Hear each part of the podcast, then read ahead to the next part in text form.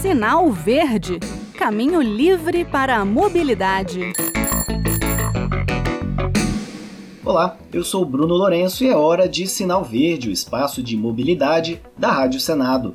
E já que estamos perto do Dia da Árvore, 21 de setembro, é bom falar de meio ambiente e poluição em nossas cidades. Será que pedalar no trânsito carregado faz mal para a saúde?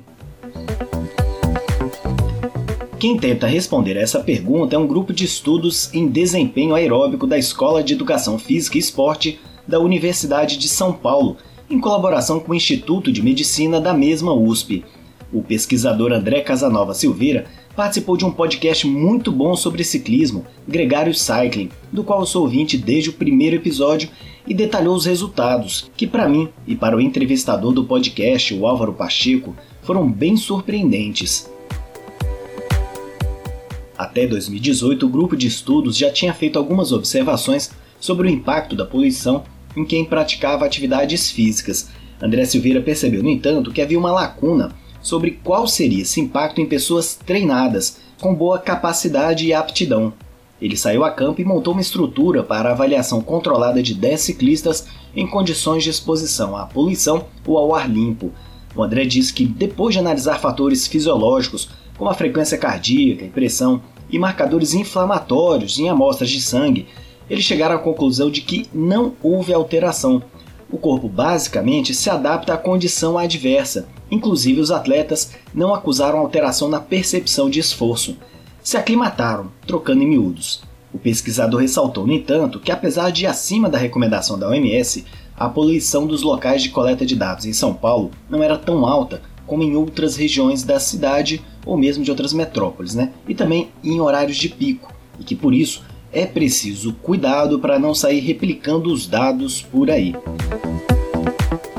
Mas que lições a gente pode trazer dessa pesquisa? Primeiro que fazer exercício, ter uma rotina, vai trazer adaptações que vão nos ajudar a superar problemas de saúde ou ambientais.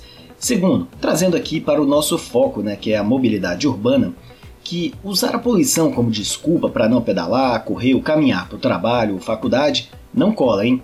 O segredo é manter a rotina que o corpo vai se adaptando. Cada dia a percepção de esforço diminui, assim como o suor e possíveis dores ou desconfortos. O segredo é não desistir. Depois de duas semanas, a gente liga o piloto automático e vai embora. Eu reforço que primeiro é preciso planejar bem o percurso.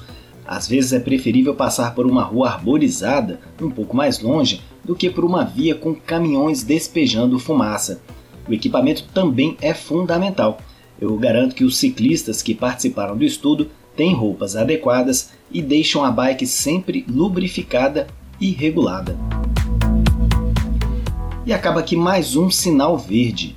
Quer sugerir uma pauta, fazer críticas ou sugestões? Nosso e-mail para contato é radio@senado.leg.br e o WhatsApp da Rádio Senado é 61 98611 9591.